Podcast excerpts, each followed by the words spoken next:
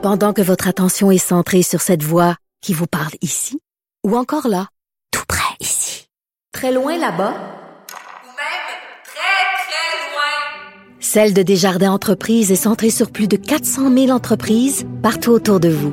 Depuis plus de 120 ans, nos équipes dédiées accompagnent les entrepreneurs d'ici à chaque étape pour qu'ils puissent rester centrés sur ce qui compte, la croissance de leur entreprise.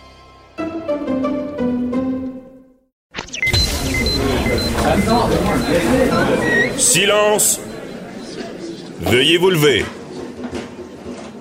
La cour présidée par l'honorable François-David Bernier est déclarée ouverte.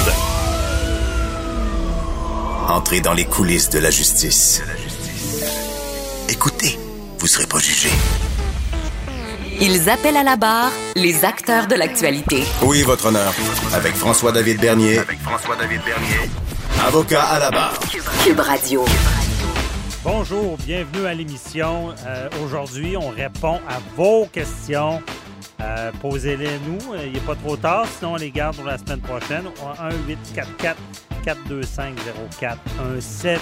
Et euh, aujourd'hui, euh, on est en début d'émission avec euh, Maître Jean-Paul Boilly. Euh, on parle d'un directeur euh, de- du cabinet de la ministre de la Culture qui s'est c'est pas, pas un conflit d'intérêt, mais il y a peut-être apparence de conflit d'intérêt. On fait la lumière dans ce dossier-là. Maître Sophie Mongeon nous parle du remboursement de la PCU. Beaucoup de lettres ont été, ont été envoyées demandant à certaines personnes d'être remboursées. Ça semble très compliqué. Qu'est-ce qu'on fait quand on est dans ce- cette situation-là? Qu'est-ce qu'on fait si on a été fraudé aussi et on nous réclame cette PCU? On lui en parle. Super Bowl ce soir, on parle à Patrice Ouellette et on fait un comparable avec euh, la- la- la- le leadership dans les affaires, dans la vie et toutes ces équipes-là qui se retrouvent au Super Bowl, un événement marquant. Euh, et ben, pour finir, on répond aux questions du public. Votre émission commence maintenant. Vous écoutez Avocat à la barre. Entrez dans les coulisses de la justice. Quand on fait de la politique, il faut être prudent. On a vu cette semaine un double emploi controversé pour un directeur de cabinet. Eh bien, c'est le chef de cabinet de la ministre de la Culture qui dirige une entreprise qui reçoit beaucoup, euh, beaucoup d'argent public. Et là, on voit une photo, avec l'accolade, j'imagine c'était avant la COVID, avec euh, Louis-Jean Cormier, euh, chanteur. Il représente aussi Ariane Moffat, Marie-Pierre Arthur. Et euh, tous ces... C'est quoi les règles? C'est quoi la ligne qu'il ne faut pas franchir quand on est en politique et qu'on a des affaires? Ben, on voulait éclairer euh, tout ça et qui de mieux que notre chroniqueur, euh, maître Jean-Paul Boilly, euh, qui est spécialisé en politico-juridique, qui est avec Ouais, nous. si on Bonjour. veut, bonjour, bonjour. Si on veut, écoutez, et- et- là, c'est sûr que on vit dans un monde d'apparence. hein. On le dit souvent à l'émission, on, on le répétait très, très, très souvent. Euh, ce qui est légal dans la vie est pas toujours moral. Bon, là, cette semaine, mettons les, les choses en perspective. Là, euh, Sandy Boutin, le, le chef de cabinet en question, Mhm. a aussi une agence qui est une agence qui gère, vous l'avez dit en préambule, beaucoup d'artistes, dont Louis-Jean Cormier et autres. Bon, euh, effectivement, c'est une agence qui, qui performe, semble-t-il, très bien, puisque Simone Record, que ça s'appelle, pas si sa femme ou sa mère s'appelle Simone, peu importe, euh, euh, opère cette entreprise-là. Et le problème, c'est que lorsqu'on vient en politique, on l'a vu avec le ministre Pierre Fitzgibbon. Hein? Monsieur Fitzgibbon, on a vu aussi euh, le ministre Bill Morneau, le ministre des Finances. Sou- Souvenez-vous de We Charity, il est obligé de démissionner parce que, Ouais. bon, il y avait eu des choses qu'il n'avait pas déclarées. Alors, en politique, il faut toujours laver plus blanc que blanc. faut la- L'apparence est importante parce que on veut éviter des conflits d'intérêts. Ce qui est arrivé dans ce dossier-là, puis c'est le bureau d'enquête, c'est euh, euh, Alexandre euh, Robillard, je pense, qui, a fait cette, enquête-là cette semaine, et, a, trouvé que ce monsieur-là en question, il est, tout à fait, il n'est pas opaque du tout, au contraire, il a, il a- il a fait état de sa situation avant son entrée au cabinet. Il a dit, écoutez, moi j'ai une agence. Vous savez, quand vous êtes le chef de cabinet de la ministre de la Culture, c'est pas bête d'avoir des connaissances en culture. Hein? C'est pas bête aussi de, d'avoir Avoir des un pied connaissances. dans le milieu. Oui, puis d'avoir des connaissances de gestion, parce qu'un ministère, un, un directeur de cabinet, il fait de la gestion aussi. Hein? Il y a Ouais. des budgets, puis etc. Et là, le problème, c'est qu'il y a accès à de l'argent, peut-être. Ben, là, Mais- ouais, c'est Je- bas Non, je retire mes paroles. Ça ne veut pas dire qu'il y a accès, Non. mais il y, a, il y a- il y a, comme on dit, un, Il un- un canal direct là, Ben, avec la ministre. Là, on, on parle d'apparence. Vous savez, on en a déjà parlé. Le chef de cabinet, il emmène large un cabinet. Bon, on sait que des ministres, ils ont des lettres euh, de, de, de, de- de devoirs à faire, et on sait que c'est le bureau du premier ministre qui mène. Mais trompons-nous pas, dans un bureau de ministre, ben, c'est souvent le chef de cabinet qui, passez-moi l'expression, qui colle les shots. Or, dans ce dossier-là, là où le bas blesse, puis quand j'ai dit en, en préambule, euh, le légal puis le moral, des fois, c'est pas parce que c'est légal que ça devient moral. Le problème, c'est on dit, puis effectivement, on, on a vu dans les directives, euh, les, les- les adjoints parlementaires, les chefs, pas les adjoints parlementaires, mais les chefs de cabinet, les bureaux de personnel ont droit d'avoir des, des, des, des compagnies sur le côté, autrement dit, et de faire des, choses autres que dans le cabinet, pas à l'intérieur de leur heure de travail, mais à l'extérieur. On sait que les chefs de cabinet, c'est pas mal euh, temps plein tout le temps, là, c'est jour, soir et même mais ils semaine. peuvent. Ils Mais ils peuvent. peuvent, mais ils ont le droit. Ah, un, et- mini- un ministre ne pourrait pas. le ministre doit mettre ses- euh, toutes ses actions en fiducie sans droit de regard. C'est le problème de Pierre Fitzgibbon. Souvenez-vous qu'il avait fait une petite remise. La petite madame qui recevait le chèque, là, ben, c'était sa partenaire dans une des entreprises. Ça fait drôle un peu. Ouais. Ça Mais veut pas dire que c'est illégal. lui. Il s'en est sorti, mais là, il y a eu des petites tapes ses doigts de la commissaire à dé- déontologie. Mais là, dans le cas de M. Boutin, c'est différent un petit peu. Parce que lui, ce qu'il fait finalement, puis euh, on a vu dans l'article qui est, très bien documenté, vous avez, il a dit, mais oui, chez les libéraux, euh, j'en avais aussi des subventions. Parce que vous savez, les artistes, souvent, pas de subventions, ça va pas, ça va pas toujours bien. Hein? Ils, produisent des fois des films, des fois ça peut être euh, de- des chansons ou euh, des spectacles. Ils ont besoin de l'aide du gouvernement parce que malheureusement, des fois, ils n'ont pas de bassin ou ils n'ont pas le- le- le- le- le- les, ventes nécessaires à, combler leur budget. Donc, ils ont besoin de ça. C'est bon pour la culture, c'est bon pour tout le monde. Là où le bas blesse, c'est que dans le cas de M. Boutin, ben, vous aviez à l'époque certains, euh, oui, il y en avait, alors que les libéraux étaient là, c'est sûr qu'il y avait, euh, il y a eu des subventions pour des montants quand même importants. Mais là, depuis le temps que la CAQ est là, ça a presque doublé. Aïe aïe les apparences. Parce que le chef de cabinet, il a beau dire, c'est ce qu'il dit, M. Boutin, puis je le crois, puis je suis certain que c'est ce qu'il fait.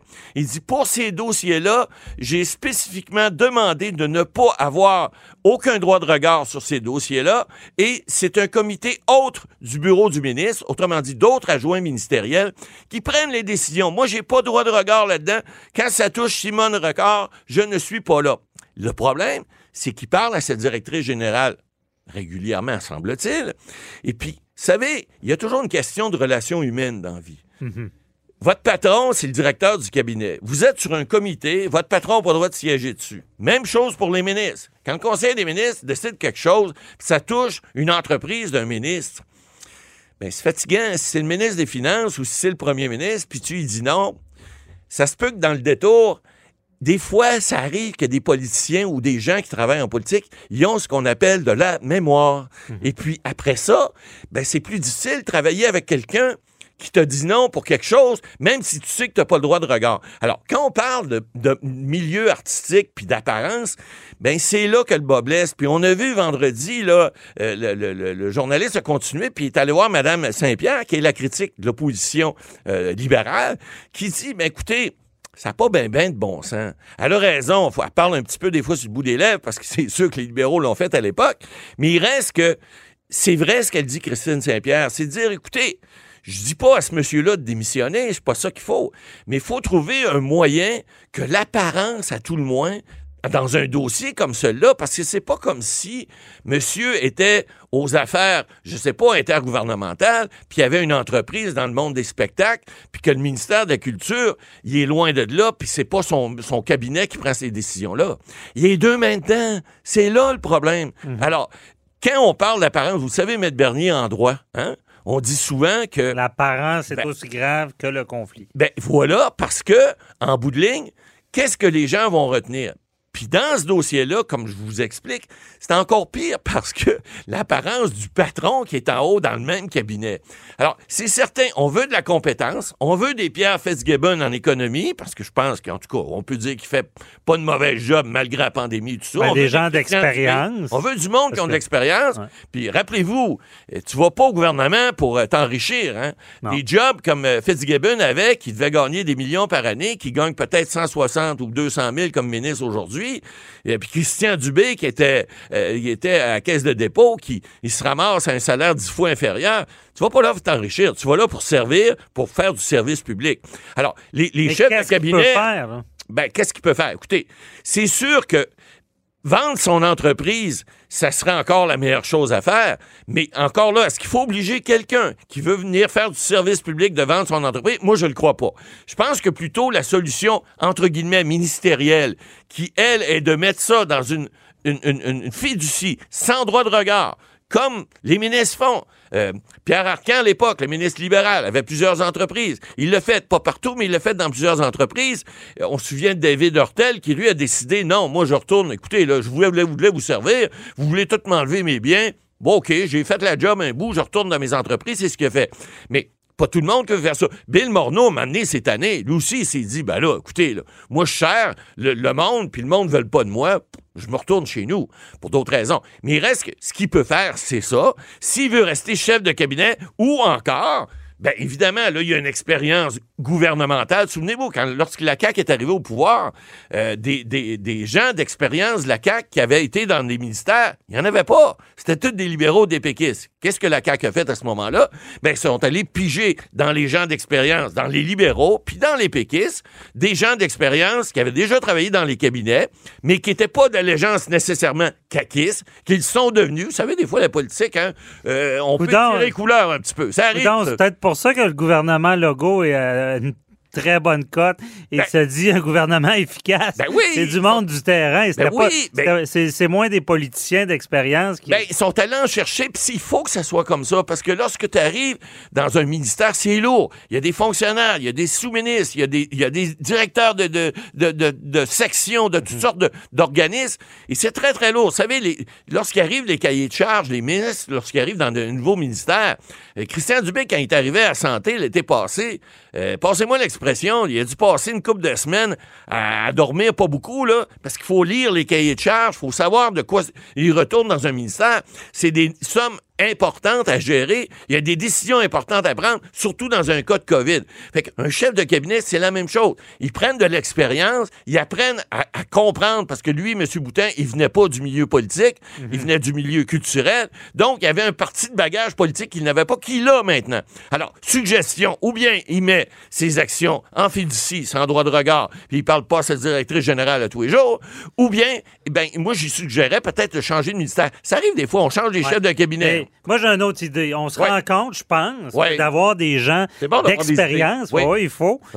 Des gens d'expérience, du terrain, des gens d'affaires qui viennent en politique. Ouais. Donc, on sent beaucoup d'action. Ouais. C'est c'est des gens d'action. On sent que les choses avancent. Bon, des fois, il peut manquer un peu d'expérience politique. Mais pourquoi ne pas clarifier ces règles-là? Ben, il sont- faudrait, il parce faudrait- qu'on on les veut, ces gens-là, en Exactement. Mais ils voudront peut-être pas tout laisser Ben, pour venir en c'est politique. ça le problème. C'est pour ça qu'on avait dit que pour le personnel politique, ils peuvent avoir ce genre d'entreprise-là. Donc, ce monsieur-là a rien, mais tout à fait rien fait d'illégal. Je, Ouais. je- je- je précise, c'est clair. Maintenant, dans- au niveau de l'apparence, c'est différent. Donc, il faudrait Mais malheureusement, il n'y a pas une démarche stricte, Non, euh, ça. claire, à savoir comment il ne peut pas y avoir d'apparence de conflit. Ben, Il a fait tout ce qu'il devait faire. Il a déclaré. Il s'est mis à, euh, on appelle ça un couvre, un, un firewall en anglais, un Ouais. mur de feu entre les, entre les deux. Mais écoutez, là, il reste le patron Mais- du cabinet, puis en quelque part, euh, dit non à ma demande de subvention. Écoutez, il y en a presque le double. là. Fait que, tu sais, en quelque part, euh, ça n'a pas nécessairement fait les effets escomptés. Ou ben donc, c'est parce que ces demandes étaient toutes, toutes, toutes bien fondées, puis n'ont pas choix d'y donner. Mais ça, bénéfice du doute. À clarifier. Merci, euh, Matt Boily.